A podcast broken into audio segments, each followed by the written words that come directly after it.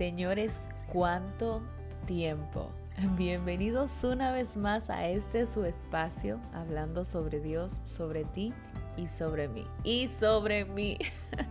Tengo que contarles que he extrañado demasiado hablarles por acá y compartir con ustedes pues esos episodios que sé que el Señor ha puesto en mi corazón y así como lo he podido ver y recibir de ustedes, les han sido de bendición. Pero estamos acá y hoy quiero compartirles un episodio muy especial. Hoy quiero compartirles acerca de recordar las promesas, recordar las promesas de Dios para ti. Deuteronomio 4:9 dice, pero sé cuidadoso en extremo, para que no olvides lo que tus ojos han visto y no se borren de tu mente todos los días de tu vida. En este escenario de Deuteronomio, si leemos más atrás, el Señor está hablando al pueblo y le dice, acuérdate de cuando yo te hablé, acuérdate cuando hice pacto contigo y acuérdate de cuando te instruí. Y en este texto dice, sé cuidadoso en extremo para que no olvides lo que tus ojos han visto y no se borre de tu mente todos los días de tu vida. Este texto nos dice por todos lados y de todas formas,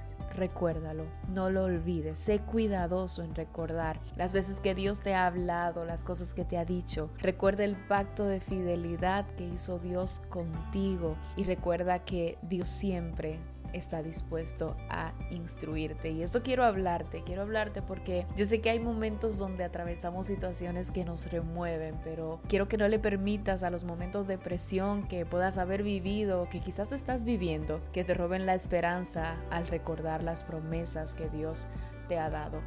En una ocasión en la Biblia se registra un momento determinado en el que alguien olvidó y quiero leerte lo que pasó. Dice Lucas 7, 18, 22. Los discípulos de Juan el Bautista le contaron todo lo que Jesús hacía. Entonces Juan llamó a dos de sus discípulos y los envió al Señor para que le preguntaran, ¿eres tú el Mesías a quien hemos esperado o debemos seguir buscando a otro? Los dos discípulos de Juan encontraron a Jesús y le dijeron, Juan el Bautista nos envió a preguntarte, ¿eres tú el Mesías a quien hemos esperado o debemos seguir buscando a otro? En ese preciso momento Jesús sanó a muchas personas de enfermedades, dolencias y expulsó espíritus malignos y le devolvió la vista a muchos ciegos. Luego les dijo a los discípulos de Juan, regresen a Juan y cuéntenle lo que han visto y oído. Los ciegos ven, los cojos caminan bien, los que tienen lepra son curados, los sordos oyen, los muertos resucitan y a los pobres se les predica la buena noticia.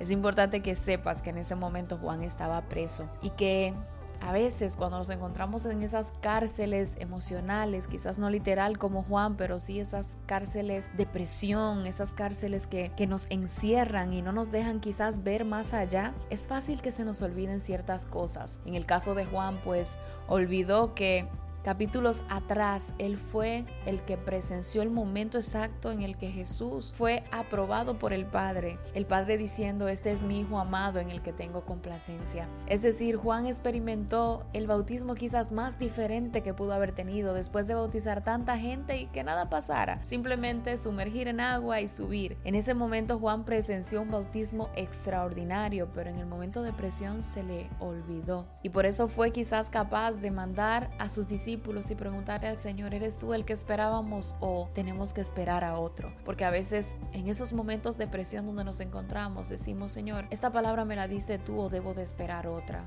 o me equivoqué, o, no eras tú que me estaba hablando, o no eres tú quien me puso donde yo estoy. Hey, quizás nosotros podamos ver a Juan y decir, wow, dudó, siendo él el que bautizó al maestro, pero realmente nosotros también a veces dejamos que nuestros momentos de presión nos haga dudar y hasta olvidar las promesas que el Señor nos ha entregado. Por eso traje hoy este episodio a ti, porque quiero que no le permitas a los momentos de presión que te roben la esperanza al recordar las promesas que Dios te dio. Porque tu mayor consuelo, escúchame bien, tu mayor consuelo vendrá de recordar quién es Dios, lo que te ha prometido y recordar su carácter lleno de fidelidad. El salmista oró en el Salmo 119, 49, diciendo, tus promesas me dan esperanza, no te olvides de ellas. Y 2 Corintios 1:20 dice, porque todas las promesas de Dios en Él son sí.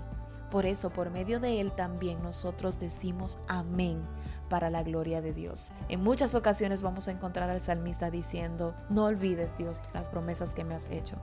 Pero sabes que Dios no olvida sus promesas. Sin embargo, a veces nosotros sí las olvidamos. Y por eso hoy quiero recordarte, quiero pedirte que recuerdes lo que Dios te habló, que recuerde las cosas que Él te dijo, porque como dice Corintios, todas las promesas de Dios en Él son sí. Por eso, por medio de Él también nosotros decimos amén. Es decir, nosotros decimos así sea, que es lo que significa amén. Di así sea a las promesas que Dios te ha dado, aunque no las veas todavía, porque se van a cumplir, porque sus promesas son sí y nosotros por eso decimos amén. Espero que esta palabra pueda hacerte de bendición y nos escuchamos la próxima semana. Que sea Dios contigo y que nada te haga olvidar las promesas que Él te ha entregado. Muchísimas bendiciones para ti.